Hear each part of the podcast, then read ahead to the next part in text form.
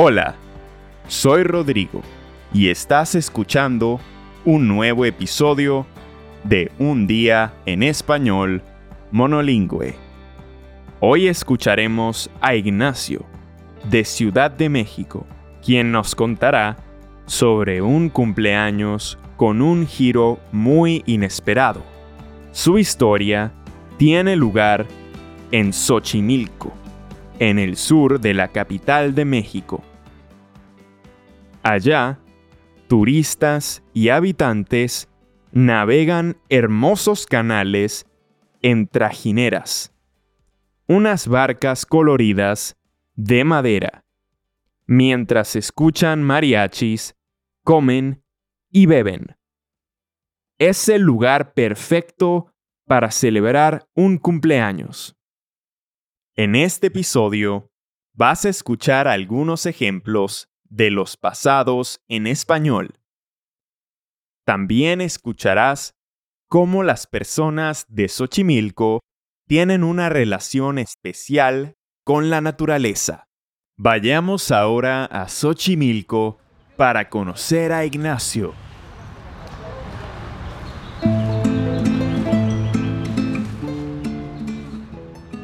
Buenos días. Mi nombre es Ignacio Rosaslanda y soy de Xochimilco, un barrio en el sur de la Ciudad de México.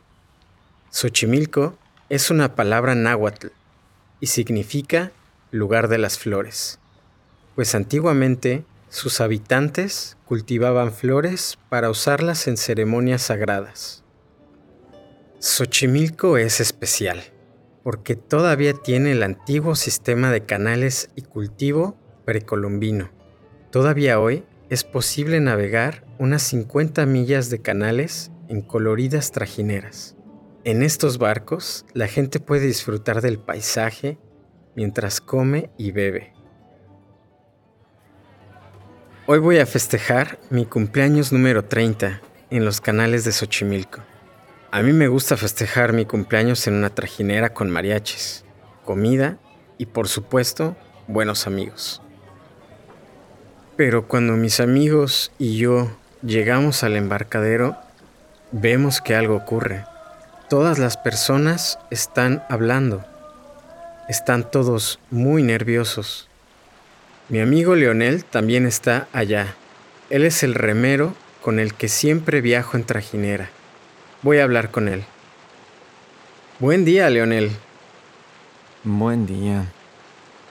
¿Qué ocurre? Ha ocurrido una desgracia. Se cayó el Sabino. ¿El Sabino? ¿Quién es el Sabino?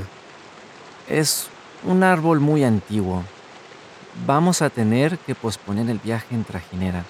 Todos los vecinos queremos ir a ver al Sabino. Claro, Vamos con ustedes. Aunque mis amigos y yo no sabemos mucho sobre el árbol, queremos ir con los vecinos. En el camino aprendemos más sobre la importancia del sabino. Descubrimos que el sabino es un ahuehuete, un árbol típico de México y Guatemala. Los vecinos nos dicen que tiene más de 450 años y 25 metros de altura. También nos dicen que supuestamente Cuauhtémoc, el último emperador mexica, plantó este árbol. Cuando llegamos donde el Sabino, hay muchas personas el pobre árbol ahora está partido en dos. Pero todavía está vivo, o, mejor dicho, una de sus mitades todavía sigue viva. Los vecinos están muy tristes y preocupados. A las personas de Xochimilco nos importa mucho el medio ambiente. Tenemos una relación especial con las flores, los árboles y los animales. Todos están hablando sobre el sabino. Las abuelas nos cuentan que de niñas ellas jugaban cerca del árbol. Hoy solo hay cemento y carros alrededor del Sabino. Y este cambio seguro que afectó al árbol.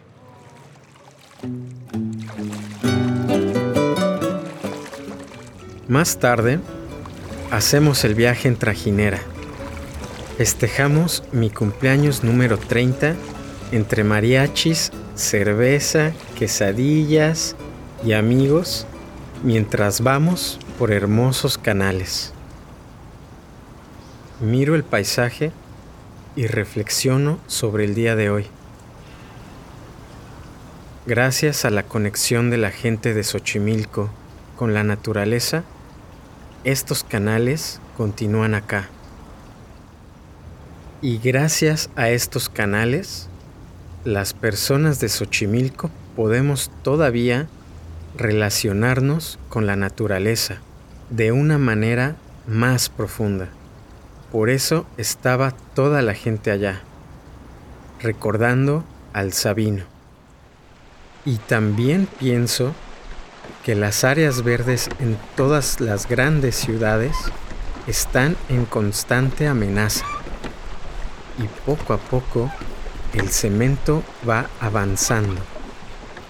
Afortunadamente, las abuelitas nos recuerdan cómo era el paisaje antes.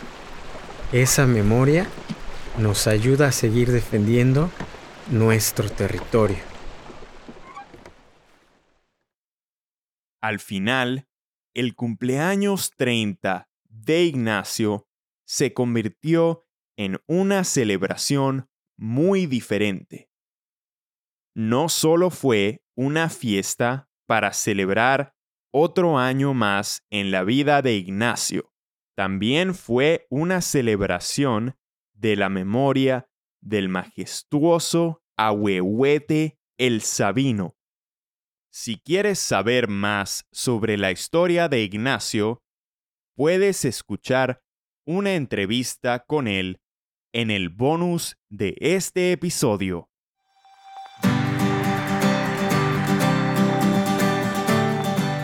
Un día en español ha sido producido por los expertos y las expertas en idiomas de Babel.